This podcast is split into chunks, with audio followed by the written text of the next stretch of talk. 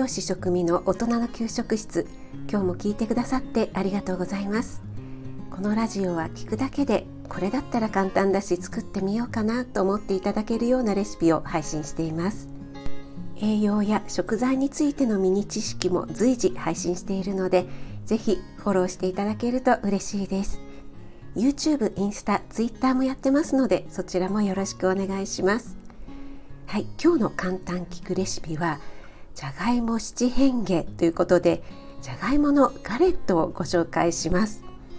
そして60回目の放送「ナスのアク抜きは必要か?」の続きでじゃがいものアク抜き水にさらす必要があるのかについてもガレットの作り方と一緒にお話ししたいと思います。それでは1材料2作り方調理のポイント。3じゃがいもの効果効能。水にさらす理由の順にお話ししたいと思います。まず1材料から。材料1人から2人分でじゃがいも1個。オリーブオイル小さじ1から2杯。塩少々。はい材料はこれだけです。もう本当に簡単ですね。2作り方。じゃがいもは皮を剥いて細切りにします。なるべく細めがいいですね。フライパンにオリーブオイルを入れて火にかけて細切りにしたじゃがいもを水にさらさずにフライパンに入れてフライパンの丸い形に合わせるように広げてください。水にさらさずにここがポイントです。このまま少し放置しておくとじゃがいも同士がくっついてきます。そうしたら少し塩を振ってフライ返しで返します。ホットケーキを返すような感じですね。ここでちょっと早まってしまうとまだじゃがいも同士が仲良くくっついてないのでひっくり返す時にバラバラになってしまうんですね。そして先ほどなるべく細めがいいって言ったんですがここもポイントで太いとねやっぱりくっつきが悪いんですよね。また火が通りにくくて食感が悪くなってしまいますね。ポイントはそれくらいであとは両面焦げ目がつくまでしっかり焼き上げれば出来上がりです。もうね切って焼いて調味料も塩だけなのでね本当に簡単ですよね。塩の代わりにパルメザンチーズを入れてもいいですよ。私はねチーズが好きなのでサムネの写真はチーズを入れて焼いたものです。切ってね焼いただけなのにちょっとおしゃれに見えますよね。おやつにもおすすめです。それでは最後3じゃがいもの効果効能水にさらす理由についてです。じゃがいもはビタミン C がとっても豊富なんです。果物や葉物野菜のビタミン C は加熱に弱いんですがじゃがいもはねでんぷんが含まれていてこのでんぷんに守られているので加熱してもねなんと70%も残ると言われています。これはね素晴らしいですよね。そして水にさらす理由ですがこれはナスと同じで2つ理由があります。1つ目は色が変わるのを防ぐため。そしてもう1つは表面のでんぷん質を洗い流すためです。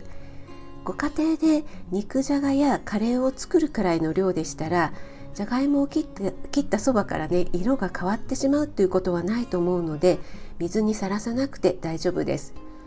保育園なんかですとね調理があの大量なので最初に切った方のじゃがいもはやっぱりねどんどん色が変わってきてしまいます。はい、そしてもう一つの理由表面のでんぷん質を洗い流すためですがじゃがいもを切るとね白っぽくちょっとベタベタしてきますよね。これがでんぷん。いわゆる片栗粉ですね。片栗粉って皆さんどういう時に使いますか？とろみをつけたりくっつけるためのつなぎに使ったりしますよね。このでんぷんのくっつく特徴をうまく使った料理が今日ご紹介したガレットなんです。これがもし水にさらさらしてしまったらどうですか？くっつきませんよね。バラバラのねじゃがいもになってしまってガレットになりません。ということはくっつけたい時はその性質を生かす。また煮物など煮汁がね十分にある場合はくっつかないのでさらす必要はありません。ではどんな時にさらすのか。例えば中華料理のじゃがいも炒め。これはねくっついてほしくないですよね。あとはポテトチップスなど揚げる場合ですね。これもね水にさらさずに揚げたら油の中でくっつき合ってしまってねもう最悪な仕上がりになってしまいますよね。はいですからじゃがいもの場合はナスと一緒で料理によって水にさらすかさらさないか使い分けてくださいね。水にさらす場合は10分程度で OK です。はいいかがでしたでしょうか？じゃがいもってねその特徴を生かしてガレットのようにくっつく料理に使ったりホクホクの煮物になったりポテトサラダカリカリのポテトチップスシャキシャキの炒め物とまさに七変化いろいろな楽しみ方ができますよね。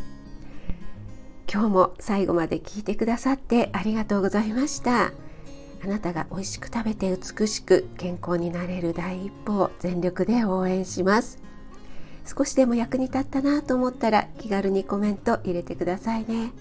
いいねだけでも押していただけると嬉しいです。栄養士食味がお届けいたしました。それではまた。Have a nice dinner ガレット簡単なので作ってみてね。